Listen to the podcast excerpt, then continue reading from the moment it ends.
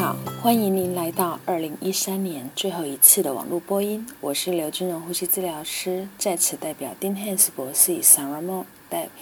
表期刊向大家祝贺佳节愉快。这个月我们首先要详细的报告十篇期刊，然后再提供其他的文章摘要给大家。现在我们就要开始二零一三年十二月份的网络播音。第一篇文摘是由 Otto 等人所发表的，比较急性照护用呼吸器在非侵袭性与侵袭性模式下的漏气代偿的肺模型研究。本研究旨在评估急性照护型呼吸器在非侵袭性以及侵袭性的模式下的漏气代偿的功能。作者使用肺模型来制造出漏气的情境，比较。七种加护型呼吸器与一台非侵袭性的呼吸器，在两种不同的呼吸器机制的设定、不同的通气模式、侵袭性的模式与两个 PEEP 之间的引动循环方式做研究。结果发现，八台受试的呼吸器的机制的。啊，都能够跟模拟器同步，但是当非侵袭性通气模式漏气量达到三十五升每分钟的时候，有就会有四台可以在非侵袭性通气模式下同步。当侵袭性通气模式达到漏气量达到二十七公升每分钟的时候，只有两台在侵袭性通气模式下是可以跟漏气同步的。所以漏气量越少，呼吸器同步的次数就会越高。在 COPD 的情境下，带不动的情形就会更频繁了。AIDS 的模拟情境下，需要更长的时间来稳定它的潮气容积。PB 八四零，不论是在侵袭性或非侵袭性的模式下，它的同步率都比其他呼吸器高。因此，作者们的结论是，在侵袭性与非侵袭性模式下的漏气代偿功能，会因为不同的呼吸器而有很大的差异。PB 八四零与 V 六零是唯一能够代偿所有漏气的呼吸器，但是这两款的呼吸器也有差异。所以啊。在这些差异在临床上面，它的重要性其实还不是非常的清楚。丁泰斯博士的评论是：虽然加护型呼吸器的漏气代偿功能可以改善漏气时的人机不协调，但是而且能够防止引动呼吸循环不同步的资料是很少的。本研究针对这个议题来做肺模型上的研究，是一个很重要的发现。作者们发现，在侵袭性与非侵袭性模式之下的漏气代偿能力，会因为呼吸器的不同而有所差异。这些差异在临床上的重要性虽然还不是很清楚的。啊，评论家所指出了这一大量的漏气设计实验。结果导入临床上可能会有问题，建议在没有争议的状况下来做进一步的实验室的研究。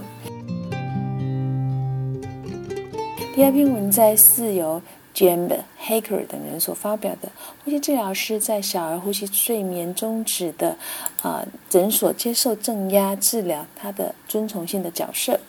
作者们假设呼吸治疗师介入气道正压治疗，简称 PAP 门诊，它可以改善病人使用 PAP 的遵从性。呼吸治疗师从2006年5月开始介入多学科小儿睡眠门诊的气道正压治疗。作者们鉴别出呼吸治疗师介入门诊前后一直在门诊追踪的病人，而且具有遵从性的小孩子，他的资料收集资料实验的对象在。门诊的病人进行人口学、睡眠多项检查、生理、细胞的遵从性等资料，收集了四十六个个案，平均年龄是十五岁，平均呼吸暂停低通气的指数为二十次、二十七次每小时。其他资料包括呼吸治疗师的介入以及实验的对象是否一直在同一家门诊接受治疗。依照实验的对象 PAP 的遵从性将会受，呃将。受摄者分成零 percent 一到五十 percent 的夜间使用与五十 percent 大于五十 percent 以上的三组。那对呼吸治疗师介入后，在零与一到五十 percent 的遵从性这两组有明显的改善，但是大于五十 percent 的遵从性这组就没有明显的差异了。所以作者们的结论是，呼吸治疗师在小儿中睡眠终止症候群的诊所介入，它是可以提高病人使用 PAP 的遵从性，在尤其是小于五十 percent 病人这个族群。丁汉斯博士的评论是：许多儿科的病人需要 PEP 来治疗他们的阻塞型呼吸障碍，但是不论在儿童或者是成人，他们对 PEP 的这个遵从性都是很差的，而且无法持续。这是一项非常有有趣的研究，他去评估呼吸治疗师介入角色是否可以提高睡眠中止以及门诊呃对病人的 PEP 的遵从性。结果发现，呼吸治疗师只要介入到小儿门诊未教使用 PEP，就能够提高。病人使用 PEP 的遵从性，特别是 PEP 遵从性低于五十的病人族群，这个研究更支持了呼吸治疗师在这个领域的重要性。第三篇文摘是由康兔等人所发表的非进行通气治疗在急性高二氧化碳血症呼吸衰竭，在一个有经验的插管单位的插管率。作者们是在有一个有经验的非侵袭性通气（简称 NIV） 的单位去进行 NIV 失败率，并且分析他的高二氧化碳型的呼吸衰竭病人使用 NIV 失败需要插管的早期预测因子。这是一个观察型世代研究，以前瞻性收集资料的方式进行。作者是在一个法国法国的大学附设医院。二十四床的内科加护病房开始使用启用以护士为引导的为导向的 NIV 作业流程，前后共收集了三年，收案两百四十二位 PaO2 大 PaCO2 大于四十五毫米汞柱的病人，其中有六十七位因为心因性肺衰。呃，肺水肿一百四十六位，因为慢性呼吸衰竭急性发作，二十九位其他诊断，但是大多是肺炎，其中插管率为十五 percent，死亡率为五 percent。在心因性肺水肿的插管率为四 percent，慢性呼吸衰竭急性发作的病人插管率为十五 percent，其他诊断的病人插管率为三十八 percent。经过调整之后，急性。非急性的慢性呼吸衰竭与 NIV 的失败有独立的关系。当 NIV 使用一小时后的 pH 值小于七点三，与氧合指数小于就是 PEF ratio 小于两百毫米汞柱的时候，入院的意识状态改变与通气设定不会影响到它的结果。所以作者们的结论是在急性低血氧呼吸衰竭病人使用 NIV 插管是可以降。将插管率降到十五 percent，它的死亡率降到五 percent，而 NIV 的失败危险因子与因子与 NIV 开始使用后仍维持低血氧与酸中毒是有关的。另外，病人本身是否具有慢性呼吸系统疾病也是有关的。丁天子博士的评论是：失败常见于 ICU COPD 并发高碳酸血症呼吸衰竭的病人。康腾等人。研究发现，使用 NIV 可以将插管率降到十五 percent，死亡率降到五 percent。而 NIV 的危险因子是，它使用使用 NIV 的时候，仍有低血氧和酸碳酸血症、高碳酸血症。另外，与病人本身是否存在慢性呼吸系统疾病也有也是有相关的。第四篇文摘是由 Valentini 等人所发表的 RICU 入住病房的形态结果的影响下转与上转率的差异。作者以前瞻性的分析研究方式，收集三百二十六位住进七床的 RICU 病人的资料，主要是终点为存活率及疾病相关并发症的严重度评估。是根据病人转入 RICU 前的单位住入住 RICU 的三种途径：由加护病房上转，由呼吸病房或其他内科病房上转，或从或从急诊直接进入的。次要的呃，它的次要终点是与死亡与致病因子的多种危险因素因素而影响。共收集到三百二十六位病人，死亡率为二十八 percent。整体而言，上转病人组的死亡率明显高于其他两组。由呼吸病房上转的死亡率为四六十四 percent，内科病房上转的死亡率为四十三 percent，由 ICU 与急诊转入 ICU 的死亡率是十八 percent。呼吸病房上转 ICU 的 RU 命偏低，而且 SP。S two 显明明显的增高，大约有三十 percent 的呼吸病房转入病人接受 NIV，如同天花板效应的看不到实际的成效。高的胜算比受病人进入 ICU 前的单位与女性性别影响。未受 NIV、未接受 NIV 治疗，NIV 年轻女性，呃，白蛋白比较高的，低的 SPA S two 分数较高的。把 cell 评分以及没有心脏衰竭疾病统计学上，他的死亡与他的低死亡风险都是有相关的。丁汉斯博士的评论是：截至目前为止，还没有研究考虑到住进 ICU 的前一个单位的风险。瓦伦提尼等人所发现的内科加护病房与呼吸照护病房状况恶化上转的病人，情形都比较严重，而且可能会死亡。年龄、女性、营养状况也是影响病人存活的很重要的一个因素。有趣的是，作者们发现 NIV 在 RICU 的病人常常不具治疗的效果，只是拿来当啊当成一个缓和的治疗照顾。第五篇文章是由 Vaneno 等人所发表的《院内护理之家：神经肌肉疾病病人并发呼吸道感染的初步研究》。作者们在一家大学附设医院，针对五十万人口提出提供照护的二级照护服务进行前瞻性随机分配控制的研究。他们收集住院时已经被诊断有神经肌肉疾病和呼吸道感染的疾病。医院内的护理之家提供另一个住院的另一个住院病人的再住院。最主要的测量为需要住院、治疗失败、恢复时间、恶化后三个月内的死亡病人的照护费用。共连续收案五十九位病人，其中五十三位符合病医院内护理之家的收案条件，二十六位随机分配到居家照护，二十七位医院照护。结果发现，在治疗失败、恢复时间、恶化后三个月内的。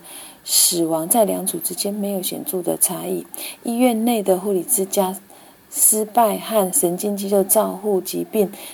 的独立相关因素，在肌萎缩性脊髓侧硬化症的病人失败胜算比为十七 percent，S 七胜算比为十七。居家照护病人关键照护全部每天直接费用明显的低于住院的病人，所以作者们的结论是：针对神经肌肉疾病并发呼吸道感染的病人，在医院内的护理之家照顾是另外一个有效的住院的选择。丁汉斯博士的评论是：医院内护理之家的模式是可以提供。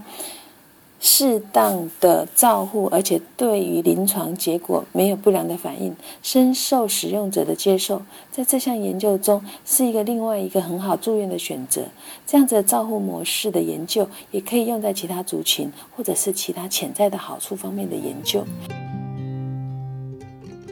第六篇文章是由 Stoller 等人所发表的呼吸治疗设备的无线射频追踪，克里夫兰诊所的理论与早期的经验。为了让呼吸治疗师能够快速的定位到呼吸器，作者们设计并且执行无线射频的辨识追踪系统以及标示系统，称为 RFID 跟 eTrack。临床工程师与资讯。科技群体在克利夫兰诊所合作了，开发了一种叫 WiFi 为基础的 RFID 系统来启动 RFID 的标签。共有两百一十八台呼吸器、八十二台非侵袭性的呼吸器与两以各种非侵袭性设备，在二零一零年三月开始给予贴上标签。第一年使用的平均。每周一百四十五次登录，反应时间中位数为十八分钟，下降到三分钟。那呼吸治疗师也认为，实行 E-TAC 之后，寻找仪器的难度明显的改善。作者们的结论是，设备建立 RFID 系统可以缩短呼吸治疗师在寻找呼吸器的时间，并且明显改善呼吸治疗师寻找设备的满意度。丁汉斯博士的评论是：呼吸治疗师很快的可以找到设备，加速呼吸治疗服务提供大家的期望。因此，作者们发表这一套无线射频来辨识系统是相当有趣的。它的它明它显示 FID 的追踪系统可以缩短呼吸治疗师找到呼吸器的时间，并且改善呼吸治疗师对于设备的满意度。第七篇文章是由 Berlinsky 等人所发表的，在自发性呼吸气切儿童模型中的雾化 Albuterol 输送的成效。他们比较了 Albuterol 在不同的种类的喷雾器气切的尺寸、吸入的技巧以及它呼吸形态中的差异。他们将气切模型串联在。串联于呼吸器模型上，中间装有过滤器。实验的条件是模拟十六个月大的婴儿十和十二个十二岁的儿童，他们气切的内径分别为三点五 mm、五点五 mm 的气切管。药物容易只是使用 Albuterol。作者使用 Perry LC Plus 呼吸增进型的喷雾器，Aero Eclipse 的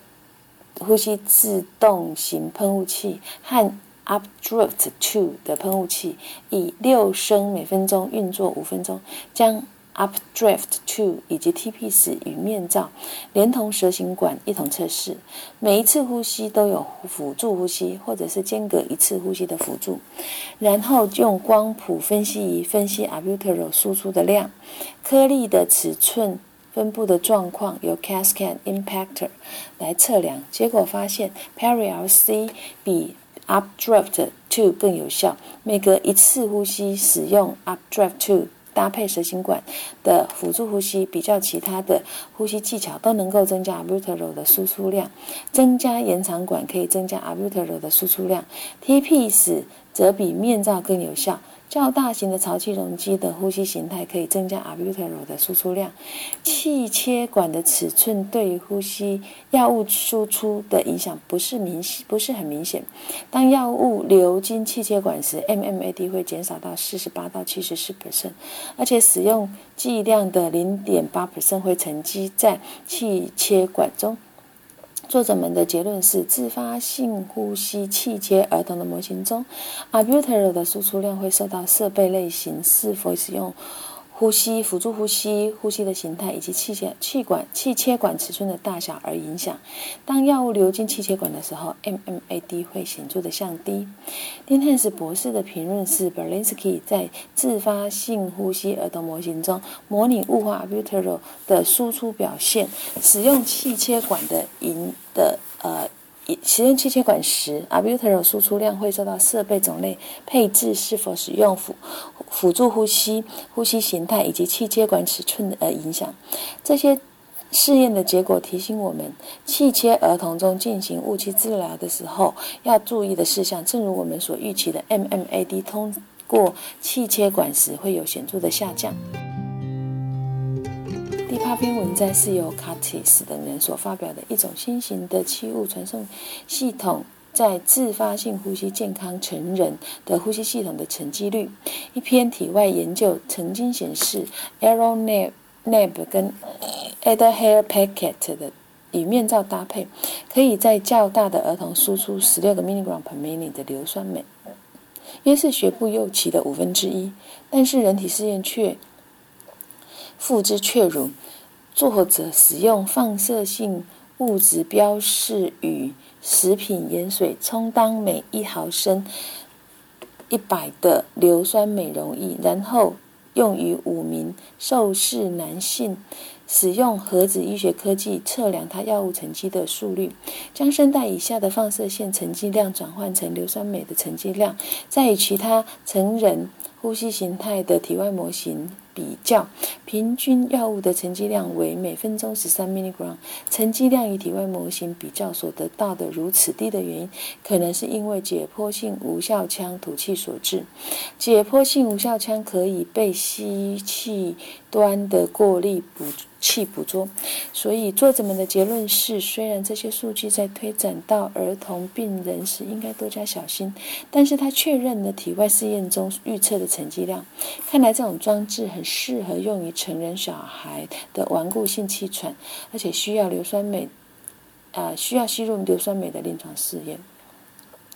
丁汉斯博士的评论是在这样子的研究中，作者们评论了这样子的雾化硫酸镁使用在震荡型网塞式的喷雾器搭配 holding chamber 和面罩的情形。他们的数据证实了之前的体外数据研究。未来还需要研究的方向是这一系统在急性严重的气喘病人是不是真的是有帮助的。第九篇文摘是由高等人所发表的后天性气胸使用呼吸器病人长期放置胸管的影响和预测因子。它是这是一个回溯性的观察型研究，他们收集了二十二零零四年十二月到二零一一年十二月一百零六位因为气胸接受 thoracotomy 的使用呼吸器的病人受试者。分别将胸管长期置放组和非胸管长期置放组，长期置放组的病人 ICU 死亡率较高，住院在在 ICU 的住院天数也较长，住院天数总住院天数也较长，气胸后使用呼吸器的天数较长，较大尖峰。压力也较高，外科型的肺气肿较高。经过多变量回归分析，高尖峰吸气压力和外科型肺气肿的是长期置放胸管的独立侦测预测因子，和其他危险病人相比，在高尖峰吸气压力和外科型肺模型病人在二十八天移除胸管比例明显的低。作者们的结论是：高尖峰吸气压力和外科型肺气肿是长期插胸管独立预测因子，且它会对病人在临床上面有负面的影响。本研究的发现，胸管处在处置的提供更多的资讯。引起引引感人兴趣的是，作者们发现高尖峰吸气压力和外科型肺气肿是长期插管。的长期插胸管的独立预测因子，而且他们会对病人临床有负面的影响。第十篇文摘是由 Tambasa、Tambasico 等人所发表的。啊，化脓性支气管扩张剂在纤毛和咳嗽的影响。作者们针对支气管扩张和病人没有接受肺疾。病的受试者分析他们黏痰的黏液性和化脓性的分泌呼吸分泌物，并且比较呃做比较。他们在咳模拟咳嗽机中评估来自支气管扩张以及正的三十二个粘性简体、十九个化脓性简体以及没有肺没有。肺疾病受试者的二十一个简体化脓性简体在模拟性咳嗽机中较粘液性简体和没有肺疾病的简体更不容易移动，所以作者们的结论是：支气管扩张的病人的呼吸分泌物较不容易移动，导致咳嗽时黏毛运送量减少。这种情形在化脓性简体中会更加严重。丁汉斯博士的评论是：作者们针对这种支气管扩张症和没有肺疾病的受试者，分析他们黏液性和化脓性呼吸分泌物，并且加以比较。支气管扩张病人的呼吸分泌物较不容易移动，导致咳嗽时他的黏液纤毛的运动量减少。这项结果对于呼临床照护有所帮助，并且在研究中获得各种同质性比较高的认同。本篇本个月还有出版了六篇原始性的文章。临床上我们会常常做胸壁的运动，以及他们呼吸肌肉强度和肺容积之间的关系不是很明朗。在 Lenza 等人的文章，作者们发现健康的受试者胸壁运动和肺容积有关。在年长的病人中，四公尺步行的速度功能性容积和总体死亡率有关。D. View 等人等评估了四步四公尺步态速度，做出了有意义的结果。他们发现四 mgs 与六分钟走路测试距离有关。所以，对于慢性肺疾病病人也也许可以当做六分钟走路测试的简单替代项目。瓜乌等人与其他同事使用脉冲式震荡仪监测气喘病人吸入白三烯素 D4 的情形，他们发现这样子的方法在肺量计的诊断效果差不多。虽然自我充气。充气袋式广泛被用于手动高度通气的治疗，但是他们却无法设定如压力与容积等参数。Oliveira 等人所发表的研究，在不同的厂牌流量新生儿和儿童气袋发现，新生儿儿童气袋比儿童气袋的通气参数变动大。肺部的微循环异常是肺动脉高压的主要决定因素。戴莫帕勒斯等人在受试者高氧吸入前后，以近红外线光谱评估周边肌肉循环微循环。他们发现，患者高肺高肺压受测者在周边肌肉的微循环有相当程度的障碍。急性的高氧呼吸可以改善病人休息时的氧。组织的氧饱和度，同时也可以减少反应性充血型的时间。原因可能是氧压力增加导致血管收缩收缩。另外是 Masquita 等人所呃针对 COPD 病人研究，他们因为 COPD 急性恶化住院期间的治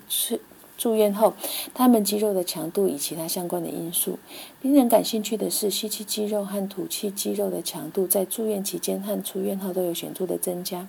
气流阻塞和过度的充气程度与吸气、吐气肌肉有有有关。